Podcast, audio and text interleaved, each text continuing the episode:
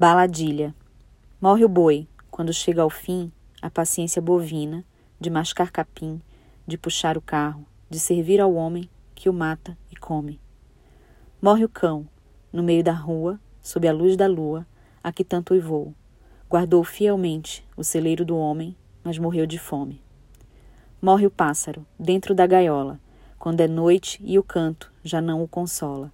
Pela última vez, canta para o homem, que, embora livre, dorme. Homem, não sejas pássaro nostálgico, cão ou boi servil.